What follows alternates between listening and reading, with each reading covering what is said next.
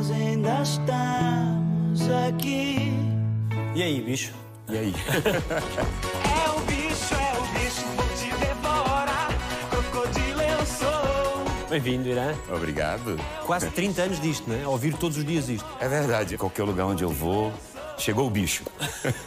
Agora mesmo eu estava no café antes de ir pra cá, tava lá uma senhora já de idade, lá no cantinho, e quando eu levantei para ir embora, é o senhor do bicho? Eu é o bicho em pessoa. É o bicho, é o bicho. Irã Costa. Estou como sou. Com alta definição.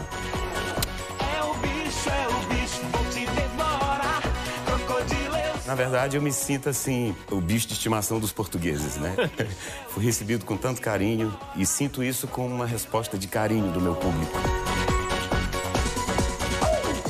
Uma vez eu acordei assim chorando e eu falava, mamãe, por que, que as pontas dos meus dedos do pé estão feridas, assim, parecia ruídas? Eram ratos.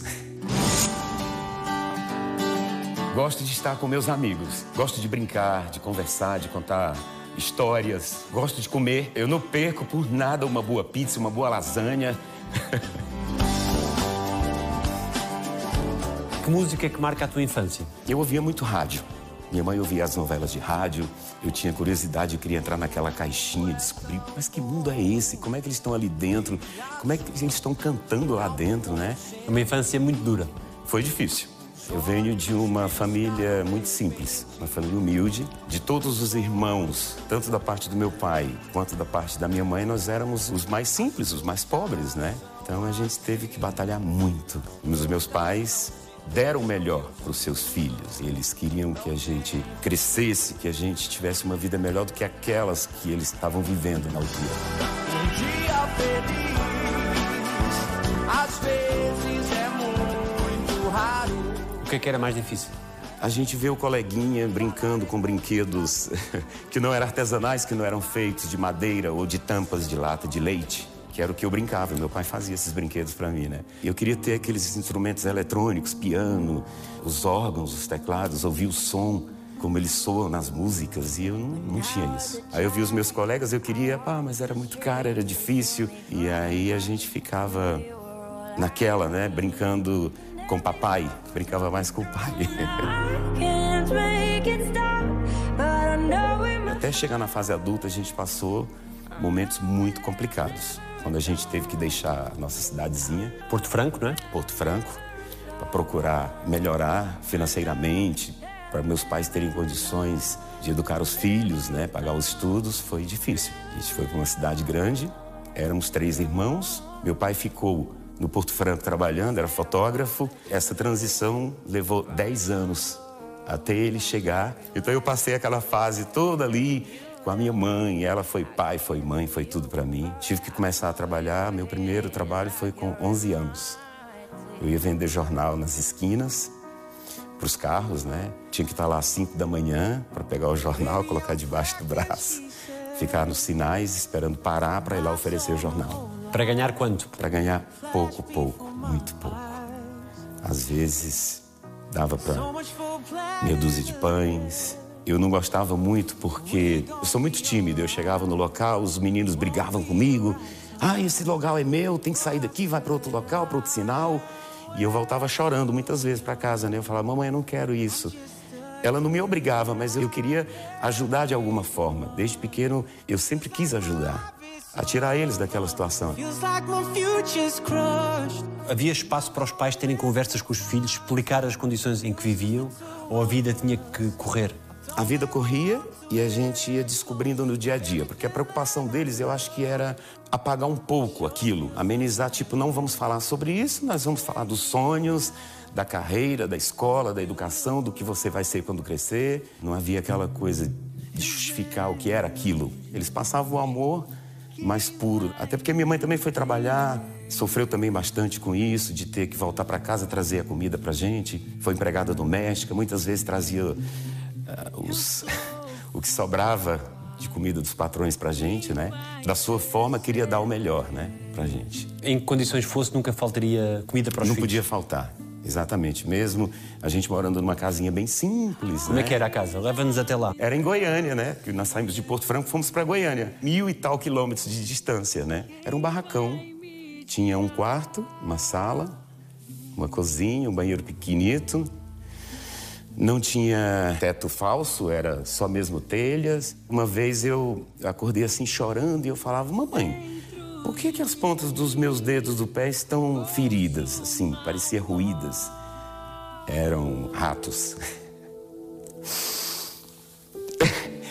É muito duro. Era muito duro.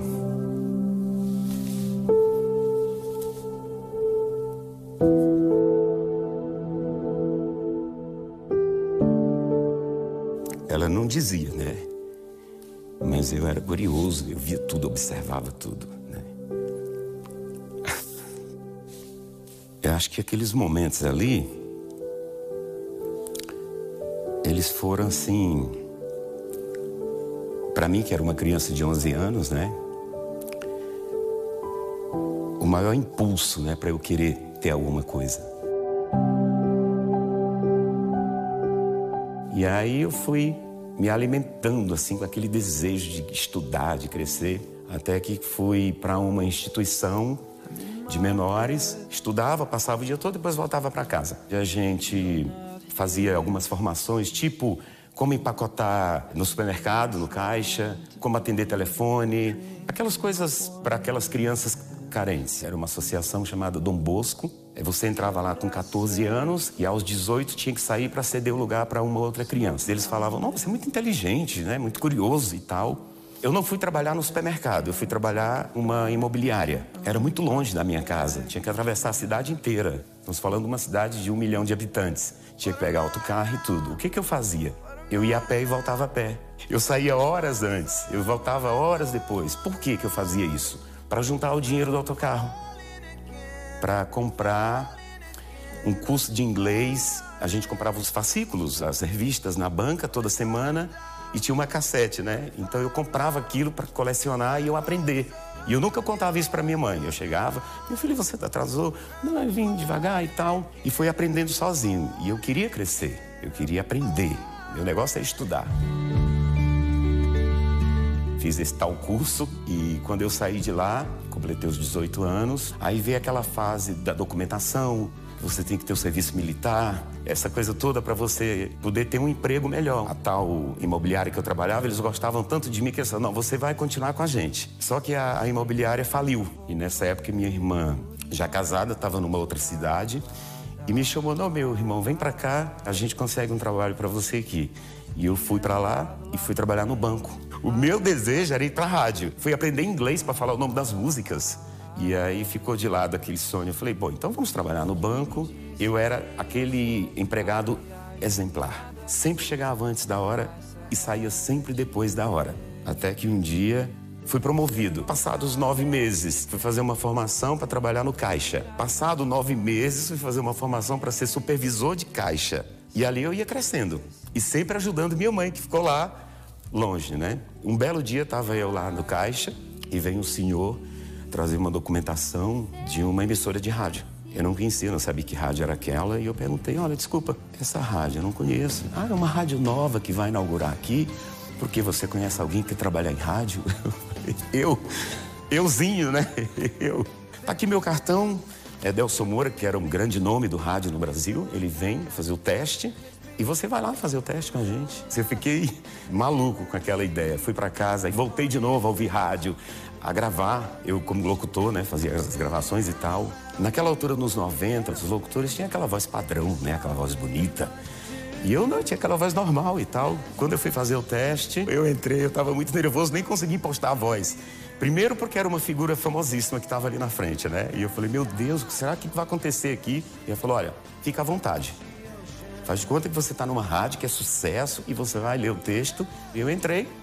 Oi, Ioba, eu sou Irã Costa, vou ficar com vocês aqui. Vem comigo nessa viagem. O programa está começando agora. Vem participar comigo, liga para cá, vamos ouvir música, vamos saber as notícias do mundo e vamos nessa viagem. Esqueci do texto. Aí eu saí né, do estúdio e ele falou: quanto é que você quer ganhar? Eu falei, não, primeiro eu quero saber se eu fui aprovado. Ele falou, você nem leu o texto. Eu fiquei assim, eu posso voltar lá? Não, você já é um dos nós. Você nasceu para comunicação. Aí eu tive que optar. Deixar o banco, que era um trabalho que eu tinha uma certa garantia, e fui para a rádio numa aventura. Mas era aquilo que eu queria. Foi a minha primeira rádio. Rádio Oriente de Redenção no Pará. Gosto de música, adoro ouvir música, a música me acalma, gosto de viajar. Eu gosto de descobrir países, culturas, gosto de pessoas, fazer amizades, conhecer. Tu dizes que dos teus pais herdaste a educação. Era uma educação com que regras? Cumprir horários, estudar bastante. Meu filho, se você não estudar, não tem como crescer. Então deixa a brincadeira de lado e vamos nos dedicar ao nosso ao estudo. A preocupação deles era o estudo para crescer, ser alguém na vida. um- Sair daquela condição, não é? Exatamente. Eu queria trabalhar, eu queria ajudar, eu queria sair dali. Eu queria ter mesa farta, eu queria que minha mãe tivesse roupas bonitas, que meu pai viesse logo para perto da gente. Eu nunca perguntava por que, que ele não vem, porque eu já tinha noção, eu, sabia que ele estava trabalhando. Ele dava um apoio de longe, né?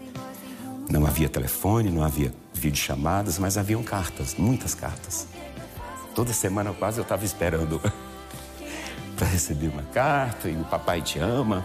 E aí me apegava nas fotos. Não tinha muitas fotos, apesar dele ser fotógrafo. Quanto tempo é que ficaste sem ver o teu pai? Dez anos. Dez anos sem ouvi-lo? Dez anos.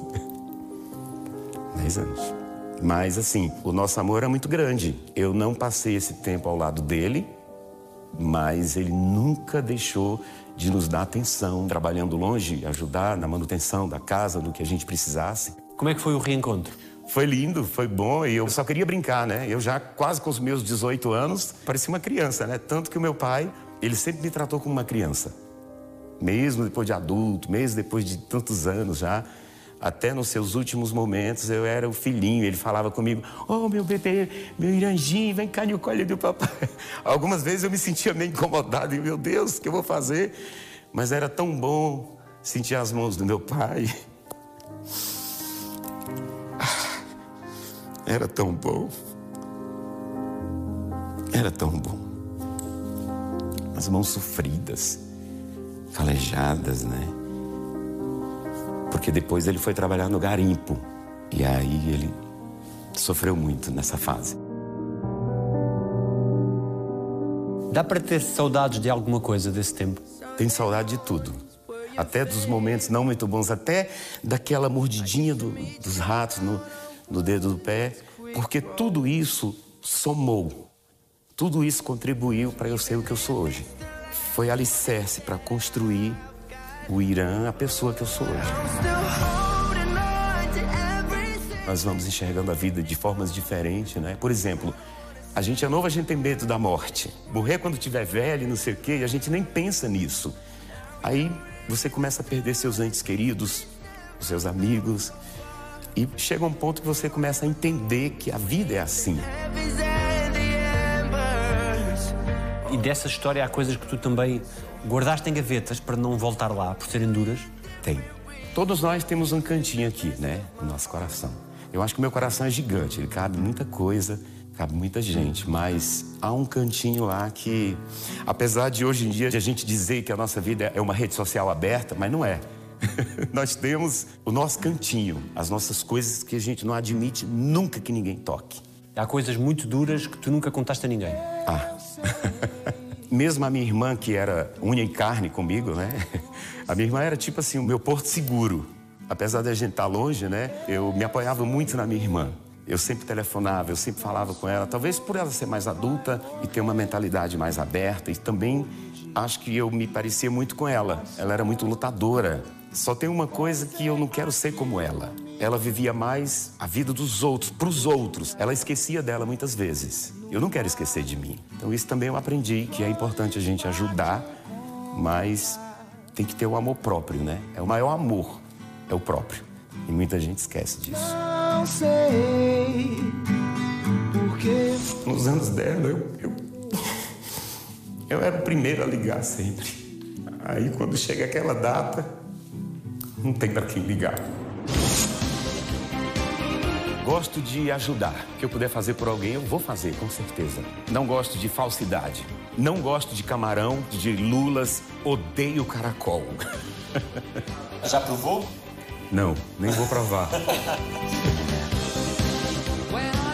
O teu gosto pela música já tinha começado na infância? Esse gosto pela música surgiu quando eu trabalhava na rádio e tirei férias, vim conhecer a rádio que se fazia na Europa, lá pelo final dos anos 80. E levei muita música da Europa para o Brasil, para passar nos meus programas de rádio, né? E quando eu regressei ao Brasil, recebi a visita no estúdio de um artista que estava à procura de compositores porque eles iam gravar um álbum. Eu não sabia qual era o estilo deles, eu só falei, olha, eu acabei de chegar da Europa, eu tenho um material muito vasto, se vocês fizerem, eu posso fazer uma versão de um tema para vocês. Ah, tá bem. Fui pro estúdio e tal, mostrei para eles e eles não quiseram o tema porque não tinha nada a ver com estilo. Eles queriam era tipo um rock pop e eu fiz um eletrônico, tipo Pet Shop Boys, o que se ouvia na altura, né? Eu gravei quatro músicas na altura e mandei fabricar o disco de vinil. Pago por ti. Pago por mim, tudo produção independente. E comecei a passar nos bailes onde eu trabalhava também como DJ. E lá eu falava que a música era minha, né? Muita gente perguntava, falava, ah, isso é uma música que eu gravei. As pessoas telefonavam para as rádios no dia seguinte pedindo para ouvir a música do Irã. Eu comecei a desconfiar que outro sonho estava nascendo ali, que era o de ser cantor, que não estava nos meus planos, né?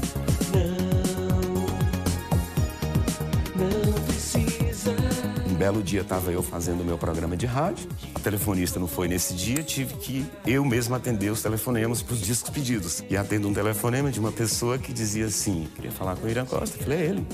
Irã Costa, tô aqui de férias em Fortaleza, comprei o teu disco, tô vendo que é uma produção independente. Queria te convidar para ir trabalhar em Portugal. Era um brasileiro. Eu fiquei: será que isso é verdade? Lá em Portugal? Eu nunca tinha pensado em sair. Mas eu pensei assim: bom, no Brasil eu vou ficar numa longa fila de espera para o sucesso. E ao mesmo tempo me fascinava a ideia de descobrir outros mundos, outras culturas, né? Foi aí que eu fui, né? Despedi da minha família e vim para Portugal, né?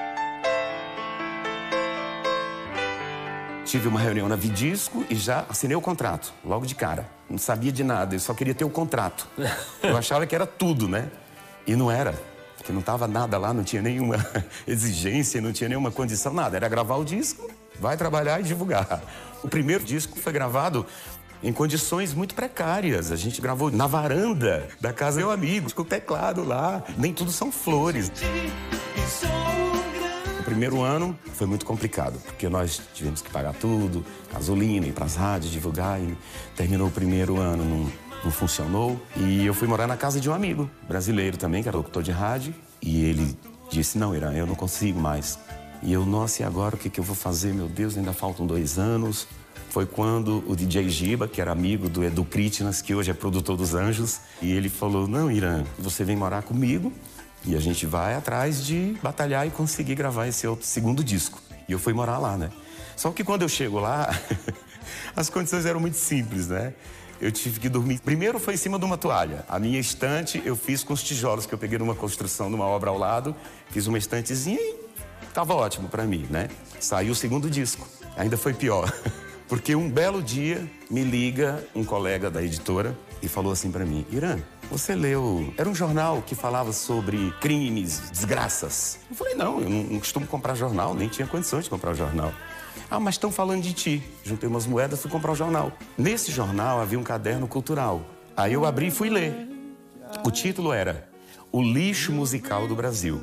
Aquilo foi terrível, era um balde de água fria em cima de uma pessoa que estava ali, que deixou para trás a família, os amigos, tudo por um sonho, não é? Aí chorei, chorei pra caramba nesse dia. Foi quando eu fui falar com o meu produtor e ele falou: Não, vamos gravar o disco. Era o meu terceiro disco, era para cumprir o meu contrato de três anos e eu decidi fazer um disco ao meu gosto. Falei pro meu pro- produtor: quero fazer dance music. É o tudo ou nada, né? Ou seria um grande sucesso, ou seria um fracasso, e eu regressava pro meu país, né? Voltava quietinho com a viola no saco. Na verdade, a música do bicho ela não ia entrar no disco. Foi a última a ser gravada. Foi não? a última. O álbum estava fechado e eles pediram mais dois temas. E aí o meu empresário falou para mim, Irã, eu tenho uma música lá que vai explodir. E foi o que foi. Há tanto tempo que eu te quero do meu lado.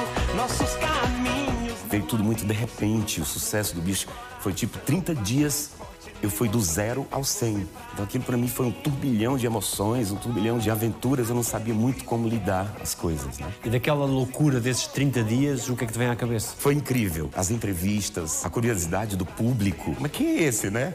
Foi quando eu apareci na televisão, eu fui recebido com muito carinho. É o bicho, é o bicho, E os teus pais percebiam o que é que estava a acontecer? Eles se aperceberam quando passou uma notícia lá na Globo. Michael Jackson brasileiro em Portugal. Depois que terminou a reportagem, comecei a receber telefonema da minha mãe, de todo mundo. Ai, a gente viu na televisão, meu filho, o que tá acontecendo? O que foi? Minha mãe ficou radiante, né? Porque o sonho da minha mãe era ser cantora. E ela, meu filho, eu tô tão feliz. E aí foi muito lindo, né?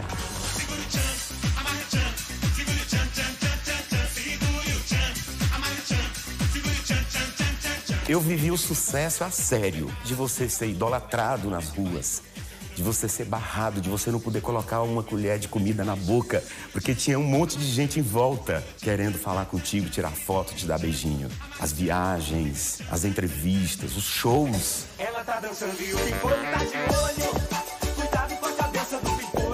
Foi difícil resistir às tentações que o sucesso traz. trouxe muitas tentações, mas eu acredito que toda a minha vida, desde o começo, de eu ter o meu foco, o meu objetivo, eu nunca me deixei levar por essas tentações. Muita gente fala porque os artistas é só diversão, é só mulheres, é drogas, é não sei o quê. Eu nunca me deixei levar por nada disso. Eu tinha total confiança e certeza do que eu queria. E sabias o que tinha custado chegar ali, não é? Sabia o que tinha custado, né? Então não podia, por um vacilo, deixar que nada daquilo fosse abaixo.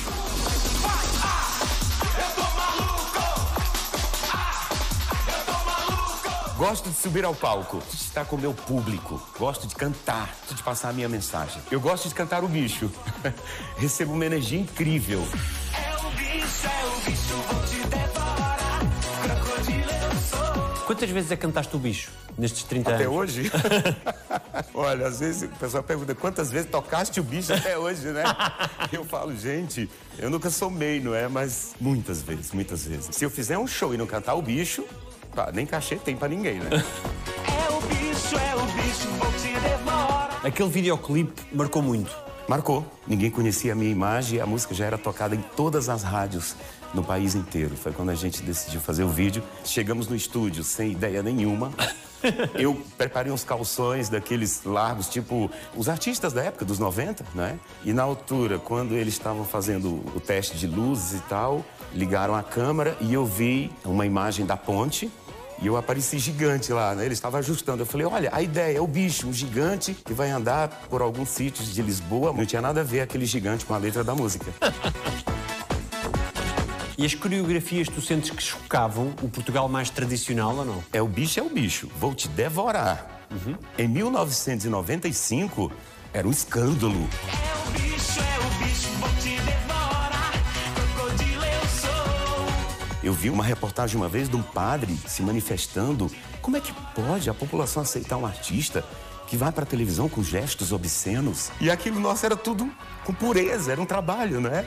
A música chegou a todas as faixas etárias, a todas as classes sociais. Esse bicho conquistou todo mundo, né? Conseguiste juntar algum dinheiro com esse sucesso? No primeiro ano eu consegui realizar o grande sonho que foi dar uma casa para minha mãe. Foi lindo. Eu tirei ela daquela vida. Eu falei, você vai deixar tudo, meu filho, eu quero minha geladeira vermelha. Não, mamãe, eu não quero essa geladeira. Você vai ter tudo lá, tudo novo, tudo como você merece.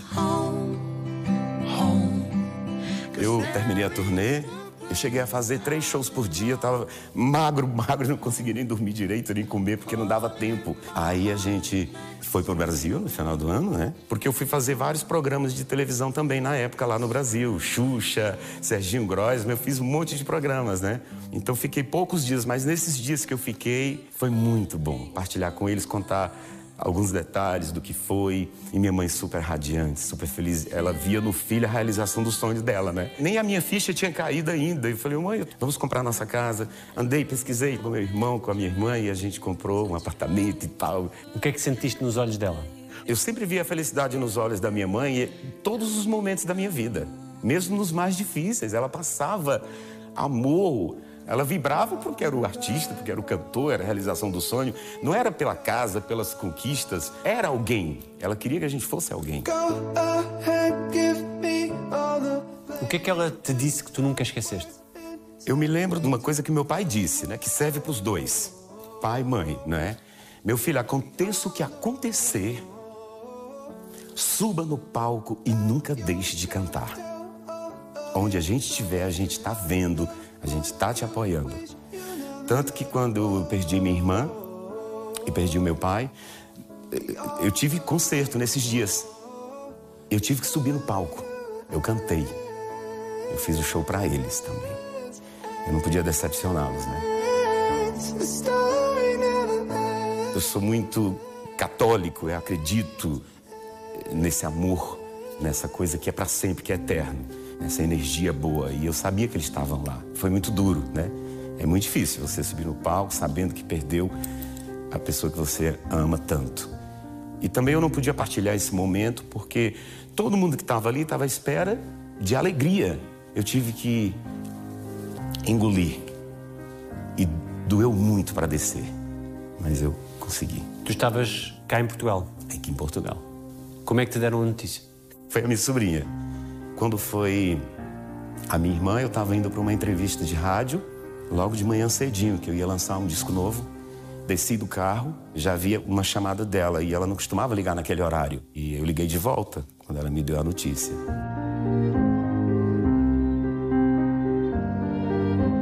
Ela estava já com problema de saúde há uns dois anos. Mas você sabe que a gente tem sempre aquela esperança, né? A gente tem fé. Um dia as coisas dão a volta e a gente vai conseguir vencer. Mas ela, infelizmente, não conseguiu vencer a batalha dela. Por que é que era tão especial para ti, a tua irmã? Minha irmã era tudo. Era minha segunda mãe. Eu partilhava com ela as minhas emoções, os meus sonhos. Ela acreditava tanto em mim. Me chamava de filho. Meu filho, você vai conseguir isso. No aniversário dela, hoje dói tanto. Nos anos dela, eu, eu, eu era o primeiro a ligar sempre. Aí, quando chega aquela data, não tem para quem ligar. E fica aquele vazio, né?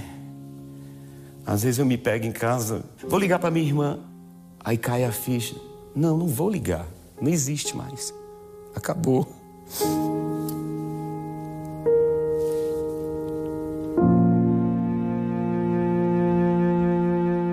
E hoje eu penso que nós temos que aproveitar a nossa família, nossos entes queridos, nosso pai, nossa mãe.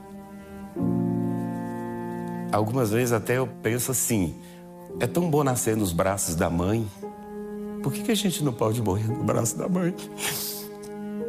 Para a gente mais feliz, não é? E eu acho que as pessoas têm que parar com essa coisa de rixa entre irmãos, entre família. Na minha família ninguém se odeia, todo mundo se ama. Eu queria que todo mundo fosse assim. Gente, a vida passa tão rápido, é tudo assim. De repente acaba tudo, não tem mais nada. Aí não tem mais jeito, né?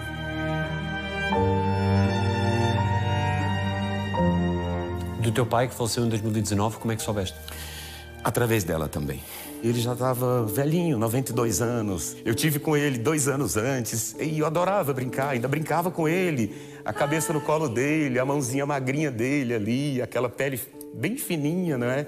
E ele adorava água de coco. Aí eu ia fazer caminhada logo de manhã e levava água de coco para ele. E contava as histórias, porque estava naquela fase de lembrar as coisas antigas. Adorava música, eu colocava música, ele ficava dançando com a minha mãe. Foi muito lindo. Mas foi normal da vida, da idade. Cumpriu a passagem dele, né? A, a vida dele. E foi muito amado também o meu pai. Conseguiste lá ir ao Brasil? Não. Não consegui em nenhuma das situações. Por causa do trabalho. Do meu pai eu tentei de última hora, mas eu não ia chegar a tempo por causa das conexões e do fuso horário. E a minha mãe falou: Não, meu filho, não venha, porque você não vai encontrar o seu pai aqui. Fica com a imagem que você tem dele. Fica com essa imagem bonita. Como é que foi entrar em palco nesse dia? Foi terrível. Foi terrível, né? Só me vinha a frase dele. Aconteça o que acontecer, não deixe de cantar. E subi, fiz. I know once in a while we will find que é que tu aprendeste sobre a vida com a tua mãe? Eu aprendi que a gente nunca pode deixar de lado os sonhos. Apesar de que, assim, a gente tem um grande sonho na vida. Aí você batalha, batalha para conquistar esse sonho. Você realiza esse sonho, como eu realizei o sonho de construir o castelo dela.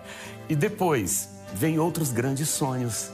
Às vezes há sonhos que nunca estiveram nos nossos planos e acabam por ser melhores do que os que estavam nos nossos sonhos, né? Eu nunca sonhei ser um cantor. A tua mãe assistiu a algum concerto? Assistiu. Eu tive no Brasil, eu fiz um concerto lá em Goiânia, mas ela nunca veio aqui. A vida foi passando, foi passando. E ela tinha medo de avião, porque uma vez uma pessoa falou para ela que ela ia morrer num acidente aéreo. Eu falei, mamãe, mas isso pode ser até um avião caindo em cima da casa. E o tempo passou, passou, não é? Nunca veio, né? Mas sempre acompanhou de longe tudo. E eu quero que ela acompanhe ainda durante muitos anos. Mas nada vai conseguir mudar. Em 1988, nunca esqueço essa data, eu tive a minha primeira viagem para a Europa, na Espanha. E eu estava passeando um belo dia tranquilo lá pelo Parque del Retiro, sozinho e tal. E de repente eu vi um senhor que ele estava lendo as mãos das pessoas. Aí eu pensei assim, eu acho que eu vou lá para ele ler a minha mão. Ele não me conhece de lado nenhum, não fala a minha língua. Não tem a mínima hipótese dele saber alguma coisa da minha vida. Eu me aproximei, ele começou a medir e tal, fez umas contas e tal. Começou a falar e ele falou: Ah, você, dos filhos, você é o mais ligado à sua mãe. Começou por aí, né? A sua mãe passou por um grande problema em que, se você perdesse a sua mãe, você era capaz de ir junto com ela. E eu, caramba, ele está acertando. Que problema foi esse? É uma longa história. Praticamente minha mãe perdeu a minha irmã no caminho da escola. Ela vinha da escola e não voltou para casa. Né? E quando minha mãe soube, ela entrou em pânico. E a minha mãe ficou muito mal, foi socorrida. Eu subi para o quintal em cima de uma árvore de manga e eu gritei de lá: se você não salvar minha mãe, eu vou com ela, eu pulo daqui. Disse isso. Não tinha muita noção das coisas, do que estava acontecendo. Só pensava na minha mãe. Tua irmã depois apareceu passado quanto tempo? Passado algum tempo, foi quando a gente foi para Goiânia, né? Todo mundo fugiu para trabalhar, para dar o melhor, né? Já todo mundo magoado, inclusive a minha irmã, que ficou grávida nessa altura e foi, sabe, tipo um turbilhão. E nós ficamos lá porque a gente tinha que trabalhar e crescer e esquecer aquele, aquele passado. Ele falou isso, o homenzinho da Espanha. Depois, ele olhou para mim assim e falou: Você é muito dedicado ao seu trabalho, à sua profissão. Larga tudo pelo seu trabalho. E de repente ele olhou para mim e ele ficou branco. Ficou passado. Eu falei: Meu Deus, o que, que esse homem viu aqui? Aí ele falou: Você vai ser uma pessoa extremamente conhecida. Você vai ser idolatrado. As pessoas vão te barrar na rua para falar contigo. Você vai ser amado por muita gente. Aí ele pegou e falou assim para mim: Mas não vai ser no seu país. Você tem uma longa vida e vai ter um herdeiro. Quer que eu continue? Aí eu falei: Não, tá bom. Aí fui embora. Isso em 88. Em 95 eu era barrado nas ruas em Portugal.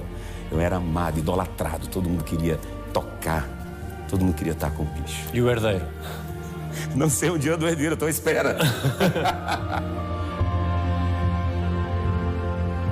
Mesmo com a vida tão agitada que tens, nunca pensaste construir a tua própria família? Já tive várias relações em que eu fui amado, que eu amei muito, talvez até dez vezes mais do que fui amado. O coração da gente nunca acaba, o amor nunca acaba. Passa, mas não acaba. Mas talvez as experiências, você vê a vida e as pessoas de outra forma. Calma, né? E eu não era assim, eu não tinha calma no amor. Eu me dava por completo 200, 300, 500% se fosse possível. E no fim, eu sofria. Era tipo, será que isso é uma possessão? E hoje eu penso, ninguém é de ninguém. Hoje eu tenho essa consciência, né? Há uns anos atrás não. Eu achava que o amor era para sempre, a união era para sempre. Eu vi meu pai com a minha mãe, viveram 60 anos juntos. Por que, que tem que casar já pensando que não vai dar certo ou que vai separar ou tem que pensar nas partilhas, né? Eu sempre pensei que uma relação seria para sempre. O amor era para sempre, a união. E, portanto, desiludiste-te muito. Muito, muito. Dei, fui amado, mas também me desiludi. que é que o amor da tua vida tinha? Já existia um amor da tua vida? Já. Os amores da minha vida.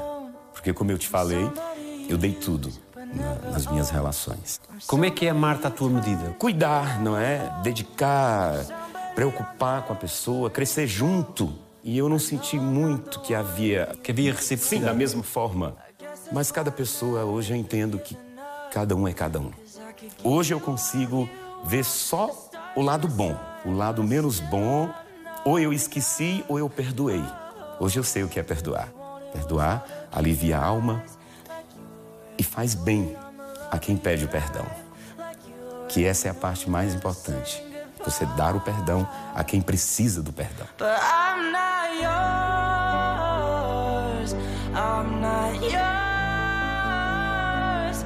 Eu não vou dizer que dessa água eu não beberei, pode surgir alguém. Mas eu aprendi que as coisas acontecem tudo no seu tempo, no tempo de Deus, né? Se tem que ter, vai ter. O que é que a ti te encanta numa outra pessoa? A verdade. Me encanta o respeito, a honestidade. Porque todos nós já vivemos traições. E isso é horrível. Tá de frente de uma pessoa, sabendo todas as verdades sobre essa pessoa e essa pessoa olhar nos teus olhos e mentir para você. Isso é horrível. Gosto de estar com a minha família, gosto de receber o carinho da minha família, da minha mãe, dos meus tios. Não gosto de pessoas de duas palavras. Não gosto de muito barulho. Não gosto de disse-me-disse. Não conta nada pra mim da vida de ninguém. Eu não quero saber. Tens dupla nacionalidade, já devias conseguir falar português. Portanto, diz-me lá em português de Portugal como é que vai ser o teu verão. Vamos ter muito trabalho, muitos concertos para tudo.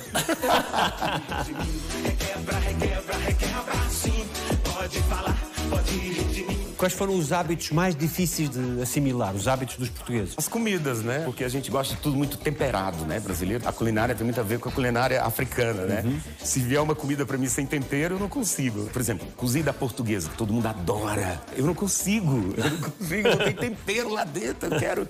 E vocês gostam muito do marisco, do peixe, dessas coisas, e eu não gosto. Eu não como. Morro de paixão quando te vejo. O meu desejo é. Compreendias tudo quando chegaste cá? Eu tinha dificuldade em entender, eu achava que falava muito rápido, né? E até brincava algumas vezes, as pessoas falavam comigo, eu ficava olhando assim pros pés. Por que você tá olhando pros pés? Pra ver se passa a legenda. Que eu não consigo entender. É desse jeito que a gente vai se amar. Tantos anos depois, ainda tens a mesma vontade de ir para o palco. Cada vez que eu subo num palco, é como se fosse a primeira vez. Eu fico no estado, você não imagina. Porque eu tenho aquela preocupação de que tudo corra bem. né? É uma responsabilidade gigantesca. Até quando eu vou na televisão, enquanto eu não vejo as filmagens, eu acho que nada correu bem. Agora senta, senta no colinho. Vem ficar gostoso, vem brincar de cavalinho. Estás muito no TikTok agora, não é? É verdade. TikTok surgiu na minha vida na pandemia, né?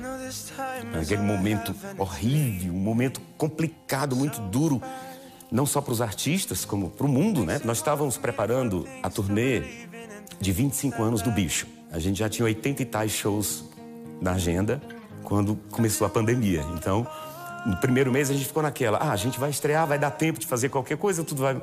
Passou um mês, passou dois, passou. Acabou. Acabou. Não há nada para ninguém. As ajudas foram muito poucas. Por mais que você ganhe na loteria, se só sai, acaba. Então nós temos que trabalhar muito, muito para manter a nossa carreira e para o nosso dia a dia.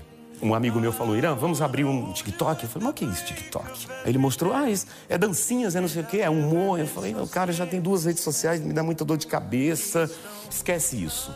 Mas para passar o tempo, eu acabei instalando o TikTok e eu fui para lá, né? E eu, o primeiro vídeo que eu fiz tava naquela campanha do lava as mãos e tal, para ensinar as pessoas e não sei o quê, para ter aqueles cuidados de higiene. Eu fiz o vídeo tudo bonitinho, tal, lá, abri a torneira e comecei cantando.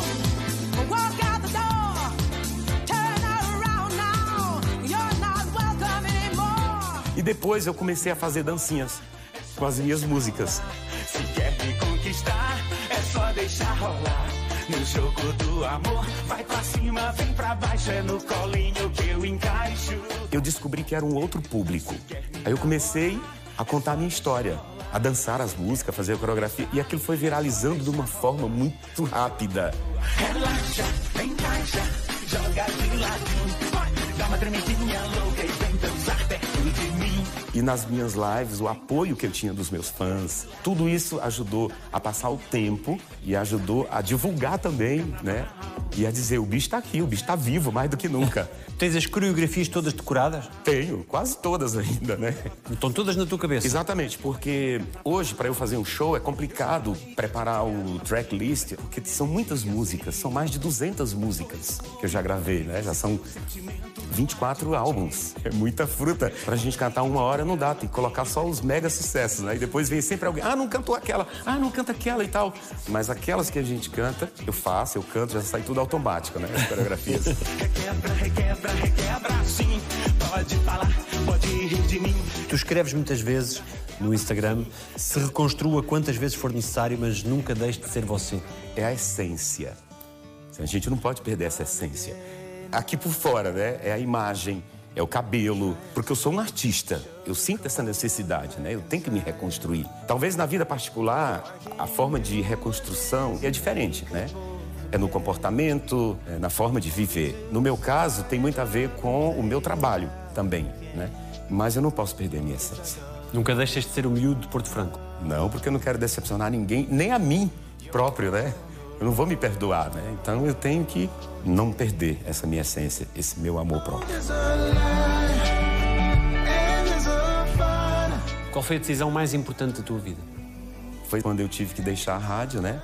Ir atrás desse sonho que podia ser impossível. Mas graças a Deus eu recebi esse presente de Deus. Eu nem vim pensando no que o homem da Espanha falou. Foi tudo acontecendo assim, não é? Naturalmente. Eu queria muito encontrar esse senhor. Às vezes, quando eu vou passear em Madrid, eu faço questão de ir ao Parque do Retiro e fico andando, e fico lembrando, né? Eu sou muito saudosista, eu gosto muito de lembrar das coisas. De que erros te arrependes?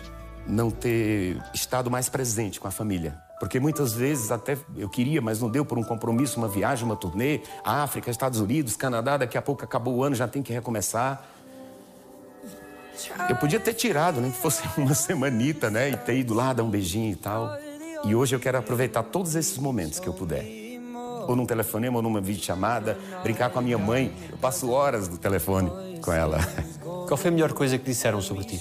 que eu sou uma pessoa humilde, que eu nunca esqueço das minhas raízes. Todo mundo conhece essa minha história. Então, não tem por que o nariz empinar, né? Ainda te vês com 70 ou 80 anos a fazer as coreografias? Me vejo no palco, me vejo cantando bicho. E eu brinco com o pessoal, eu falo, gente, eu vou ter que mudar meu nome. O último álbum da minha vida, eu vou mudar meu nome. Eu vou tirar uma letra. Vai ser Irã Cota. e depois eu vou gravar a bengala do bicho. Porque o bicho vai estar sempre presente na minha vida, né? A música vai estar sempre presente. Nem que eu tenho que estar lá numa cadeirinha, segurando a bengala, vamos dançar o bicho. Alguém te deve um pedido de desculpas. Quem devia já pediu. E eu já desculpei. E eu me senti muito bem, a pessoa se sentiu muito bem e hoje somos grandes amigos. Pediste desculpa a todas as pessoas a quem querias pedir. Acho que sim. Até porque eu nunca fiz nada que pudesse ofender ou magoar para sempre, ou que fosse uma coisa grave para alguém, não é? A desculpa vem junto com o perdão. Eu acho que não tenho que pedir perdão a nada, nem a ninguém. O que é que é importante na tua biografia? A minha história de dedicação, eu acho que nada do que eu fiz envergonha a minha trajetória, as pessoas que me acompanharam, ou do meu lado, ou as que estão do lado de lá, que são os fãs. Eu acho que eu nunca fiz nada que pudesse envergonhar alguém. Quando é que sentiste medo? Na infância, na adolescência? Eu sou muito medroso até hoje, cara. Muito, muito. Meu maior medo era a morte. Mas hoje eu já vejo diferente esse. Quando tem que pensar nisso, porque eu acho a gente tem que pensar, né? Acho que eu não tenho medo de nada mais.